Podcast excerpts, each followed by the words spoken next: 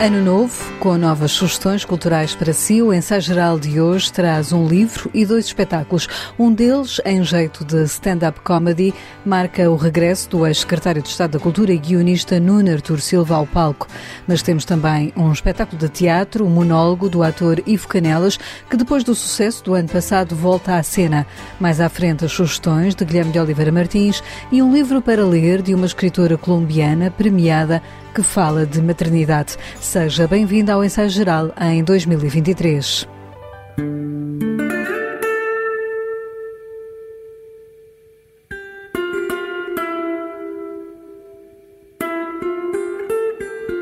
Estreia no próximo dia 12 de janeiro no Teatro São Luís, em Lisboa, um espetáculo que tem como título A Interrogação. Onde é que eu ia?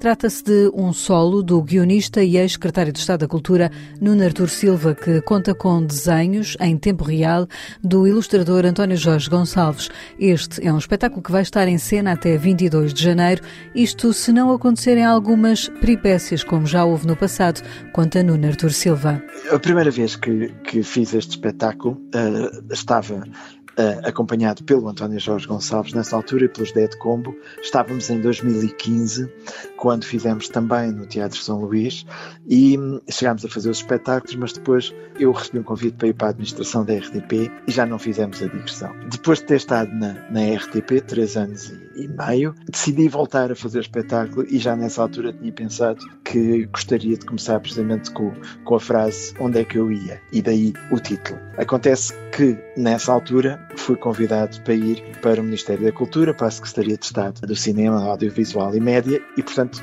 novamente o espetáculo foi interrompido.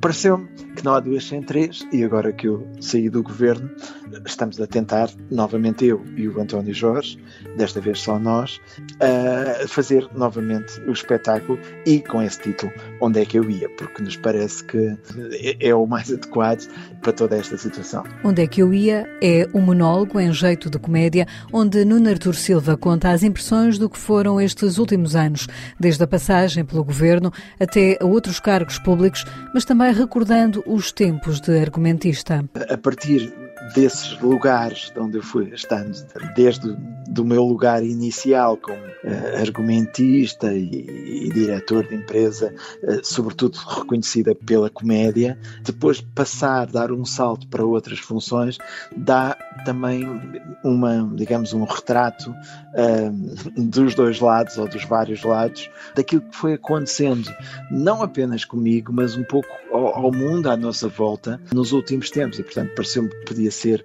um ponto de partida interessante. A partir destes postos de observação e do bloco de notas que eu levo sempre e vou tomando notas, ir falando sobre tudo o que foi acontecendo às nossas vidas nos últimos tempos, quer dizer, a pandemia, claro que sim, mas não só, tudo o que, o que é o mundo atual, as redes, as comunicações, a indústria dos conteúdos, a cultura, o mundo da cultura, o mundo da política, a sociedade, como mudou e como está a mudar, e portanto, a partir deste registro próximo da stand-up comedy, mas sem me identificar diretamente como um comediante, em certo sentido é quase às vezes como se fosse uma espécie de conversa ou conferência ilustrada pelo Jorge, que vai fazendo um, um contraponto em relação ao que eu vou dizendo com os desenhos dele. O ilustrador António Jorge Gonçalves irá assim criar o cenário em tempo real para este espetáculo à medida que Nuno Artur Silva vai desfiando as suas histórias. Eu vejo-me muito neste espetáculo como um Sancho Pança, não é? O Nuno vai investir contra os seus moinhos de vento e eu cá estarei sentado no meu burro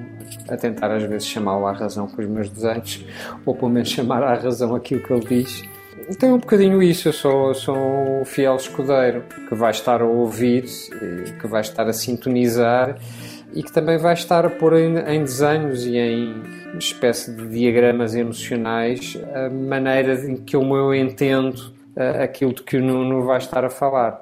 Onde é que eu ia? É um espetáculo que Nuno Artur Silva leva à cena depois de completar recentemente 60 anos e, nesse sentido, tem também uma reflexão sobre a vida, admite o seu autor. O espetáculo também fala sobre isso, sobre a passagem do tempo, a idade, o que é que muda e aquelas eternas perguntas: quem sou, para onde vou, o que é que estou aqui a fazer, mas que o espetáculo não é sobre mim, porque isso não seria interessante, mas é sobre aqueles que, como eu, uh, possam ter, digamos, as mesmas interrogações e, e as mesmas observações sobre o mundo que rodeia. É? Da mesma geração, amigo de longa data de Nuno Artur Silva, António Jorge Gonçalves diz que vai trabalhar neste espetáculo como numa conversa entre amigos e torná-lo único a cada récita. Conhecendo-me, acho que não vai ser igual de espetáculo para espetáculo. Acho que o espetáculo tem essa respiração possível, uh, ou seja, o, o Nuno é que é o mestre de cerimónias, eu só estou a fazer acompanhamento, isso deixa-me livre, para além das óbvias marcações do espaço e do sentido uh, dos vários momentos do espetáculo, mas eu acho que deixa-me bastante aberto para eu poder ir divergindo uh, ou interpretando de maneira diferente de noite para noite. De resto, eu vejo isto também muito como uma conversa, quer dizer, não só a conversa que o Nuno vai ter com o público, mas também a conversa que eu posso entabular uh, com ele através dos desenhos. Aí tenho a vantagem de nós termos uma, uma amizade longa por trás, portanto, eu acho que estarei à vontade para poder ir fazendo variar as minhas respostas e as minhas maneiras de sentir aquilo que ele vai dizendo. Nuno Artur Silva criou a empresa Produções Fictícias que faz, entre outras coisas, o jornal satírico Inimigo Público.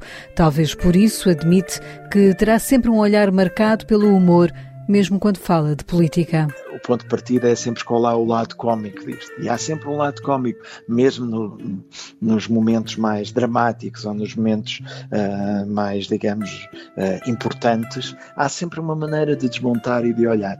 E aquilo que eu eventualmente possa trazer é esse olhar uh, visto uh, com os vários chapéus que eu fui tendo e, e, o que é que foi mudando nesse olhar, se foi mudando um, e, e, a proximidade em relação a certas coisas também uh, que esta oportunidade que eu tive me deu também, que é, que é muito engraçado porque durante anos estive na posição de quem olha e de quem faz humor para, para os políticos e para os outros políticos e agora estar do lado lá não me impede também de poder ter um olhar humorístico não só sobre o que me rodeava, mas também sobre o outro lado, ou seja, olhar do lado dos políticos para o lado uh, de cá e também para os cómicos, por exemplo. Quem foi sempre um espectador destas diferentes vidas de Nuno Artur Silva foi o ilustrador António Jorge Gonçalves. Começou com o trabalho, isso é um pouco um, isso é um privilégio muitas vezes das profissões artísticas quando nós estamos envolvidos em cocriações e em colaborações e muitas vezes eh, nós começamos por conhecer-nos pelo trabalho antes de nos conhecermos de outras formas e,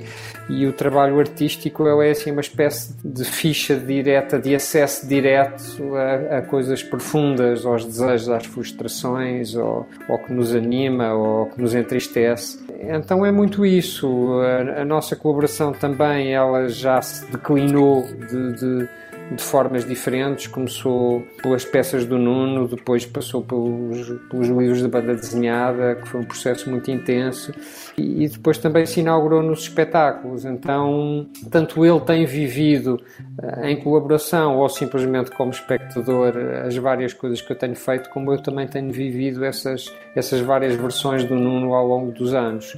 Eu acho que isso é, na amizade, é sempre aquele aspecto mais forte, é nós sermos testemunhos de diversas fases dos outros, não é? Eh, da maneira como a vida nos vai esculpindo. E como se sente no Artur Silva num palco? Será que tinha saudades de estar fora da política e dos cargos públicos? Não sou exatamente uma pessoa de palco, sou uma pessoa que escreve e, sobretudo, escreve neste sentido de gostar de escrever com os outros, de, de fazer trabalhos com outras pessoas. Sempre esta ideia do trabalho coletivo foi uma coisa que me interessou sempre muito, trabalhar com desenhadores, com músicos, com outros argumentistas. Isso eu senti saudades dessa parte da escrita. A performance, digamos que é um prolongamento dessa atividade da escrita. Eu sempre tive esta ideia de que a, política é, para mim era sempre a participação naquilo que possa ter interesse público, a participação no coletivo. Esta ideia de separar as pessoas dos políticos é sempre uma má ideia. A política é feita, sim, de políticos profissionais, aqueles que dedicam a sua vida toda à política, mas deve ser feita também daqueles que têm as suas atividades nas diferentes áreas e também, quando são convidados, também têm a oportunidade de fazer política temporariamente. E era, esse, era nesse grupo que eu me incluía. Eu acho que a política fica enriquecida com a combinação destes dois tipos de políticos, digamos, os, os que são mais profissionais da política e aqueles que sabem que vão exercer essa função temporariamente, como era o meu caso. Onde é que eu ia vai estar em cena na Sala Mário Viegas, no Teatro São Luís, em Lisboa, de 12 a 22 de janeiro, de quarta a sábado às sete e meia da tarde, ao domingo às quatro.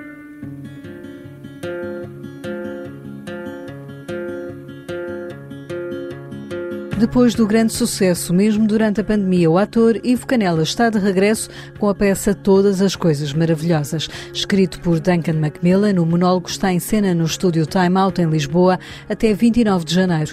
Depois, em fevereiro, dias 4 e 5, vai estar no Convento de São Francisco em Coimbra. Ao ensaio geral, Ivo Canelas mostra-se satisfeito por voltar à peça que, como diz, parece ser simples, mas que tem grande profundidade e agora poder ver o público sem máscara. É incrível. Uh, ainda agora estou outra vez a, recuperar o material todo e, é incrível o, impacto passado estes espetáculos todos uh, e, que já fiz. Isto continua a ter. É realmente um, material enganador, uh, aparentemente simples, com uma profundidade muito grande nós conseguimos, fazer, fomos fazendo as várias temporadas que já fizemos, atravessaram a pandemia, os dois anos da pandemia, e fomos sempre conseguindo fazer espetáculo entre recolheres obrigatórios, em horários improváveis, e as pessoas vinham e esgotavam sempre aquilo. Todos com máscara, obviamente. E, e de repente, quando agora todos com um bocadinho menos máscaras, surgiu-me assim uma, uma vontade grande de que gostava de ver as caras das pessoas um bocadinho. uh, porque eh, foi, foi tudo muito sempre sem ver as pessoas. E há aqui um lado de nos vermos uns aos outros que é muito interessante. No centro de um palco, quando o público se senta em volta, está Ivo Canelas, neste monólogo que, ao fim de tantas récitas, explica desta forma. Fim destes, destes, destes, destes espetáculos todos, acho que arranjei uma forma muito simples de dizer o que é. É basicamente a história de um miúdo que escreve uma lista de coisas maravilhosas para oferecer à mãe, para, para a convencer de, de que há muitas coisas pelas quais vale a pena viver. E ela oferece-lhe esta lista, ou começa a escrever esta lista, a seguir à sua primeira tentativa de suicídio. E, depois é, é, a história do que é que acontece a este miúdo, o que é que acontece a esta mãe, a esta família, a esta lista. E em última análise, a nós todos, nestes processos que, que tenho vindo a descobrir, o quão mais perto estão de todos e cada um de nós daquilo que eu pensava.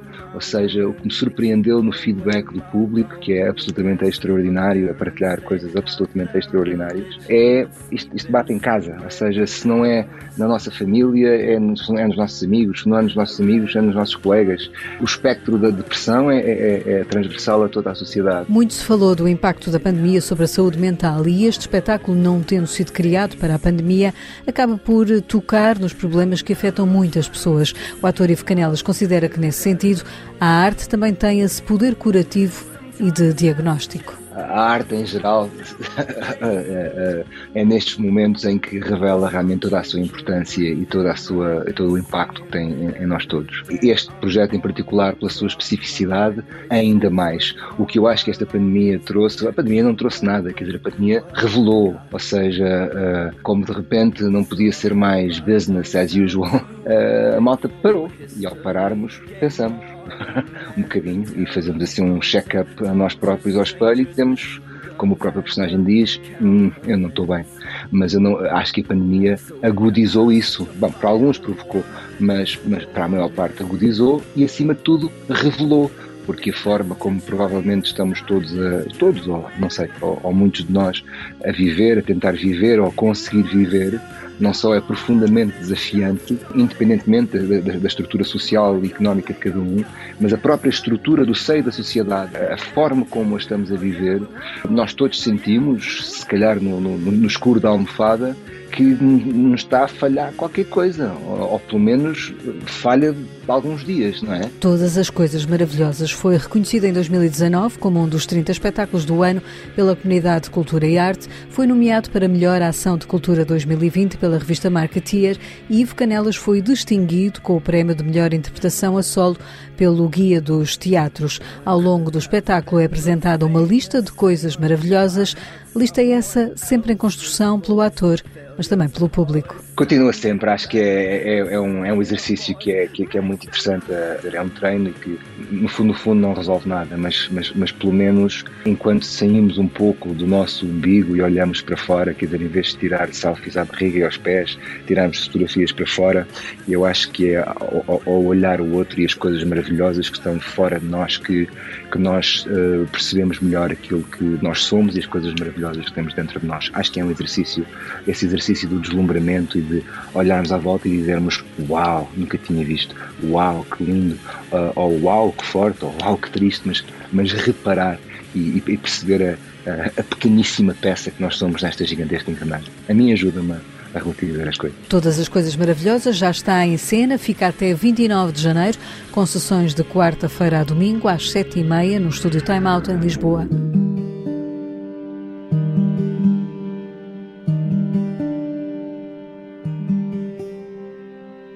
Este é um livro sobre a maternidade. Venceu o prémio Alfaguara de romance em 2021. Os Abismos, da escritora colombiana Pilar Quintana. Na gênese desta obra está uma memória de infância que marcou a autora. Eu creio que este livro começou a escrever-se quando eu tinha sete anos. Creio que este livro começou a ser escrito quando eu tinha sete anos, mas só o escrevi 40 anos depois.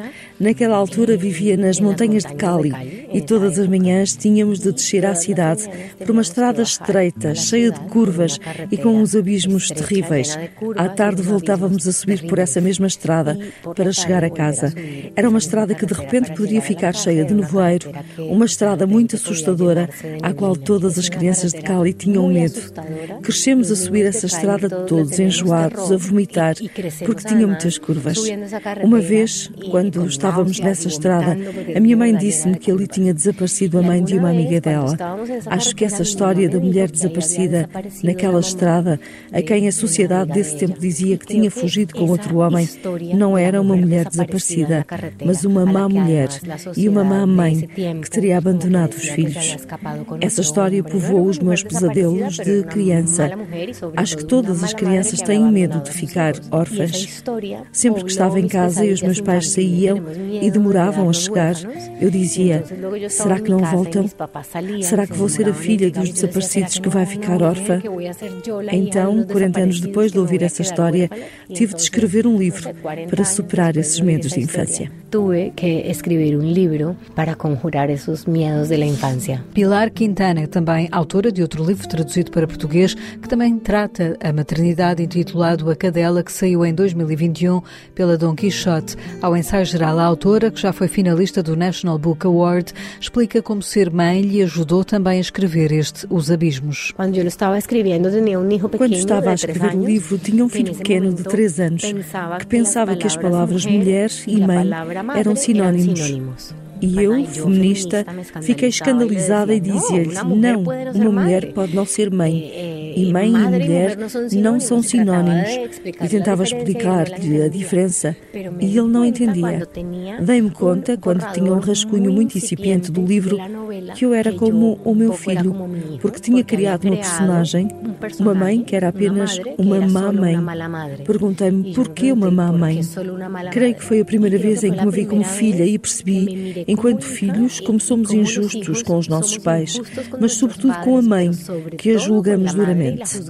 Eu, a minha mãe, nunca a vi como uma mulher completa, só como uma mãe, e nem sequer era perfeita, porque perfeita só a Virgem Maria. E ninguém chega a ser essa mãe perfeita.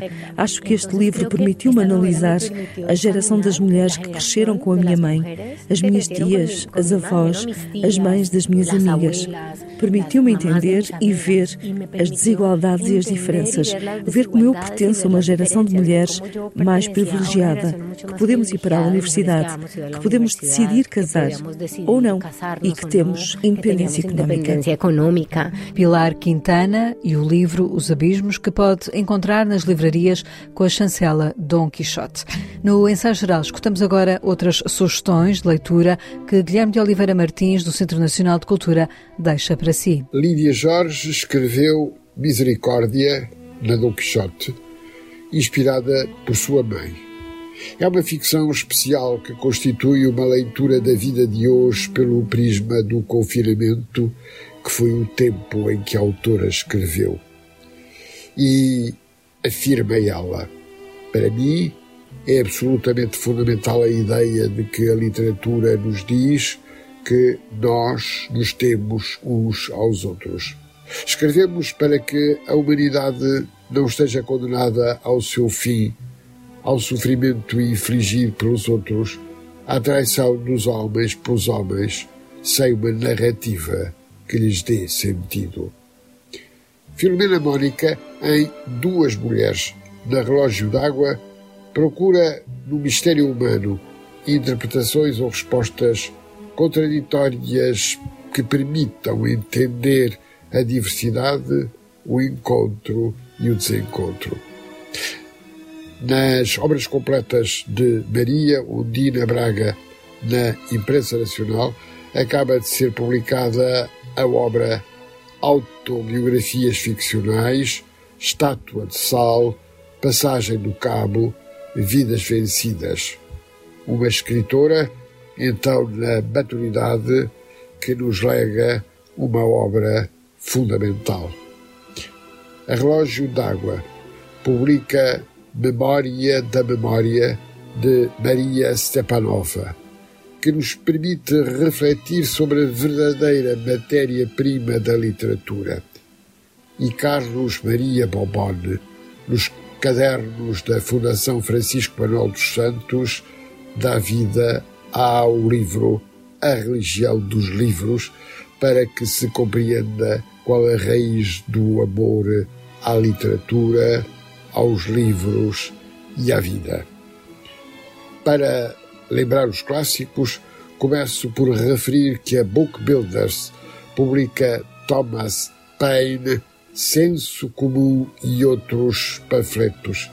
E não esqueço, na Gulbenkian, mais um volume da obra completa de Eduardo Lourenço, o 11 O Lugar do Anjo, Crítica Pessoana 2, 1983-2017, com coordenação de Pedro Sepúlveda.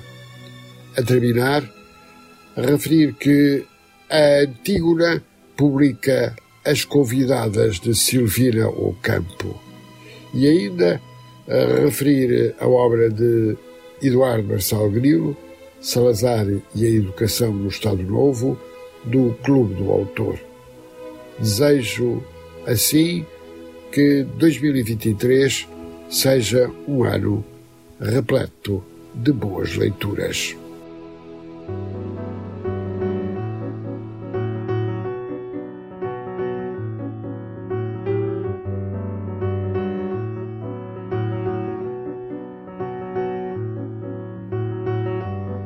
Os dedos que tocam assim pertencem a João Barreto. Quando gravou esta música tinha apenas 16 anos. Agora tem pouco mais, tem 17 e lançou esta semana o disco The Lonely Tree.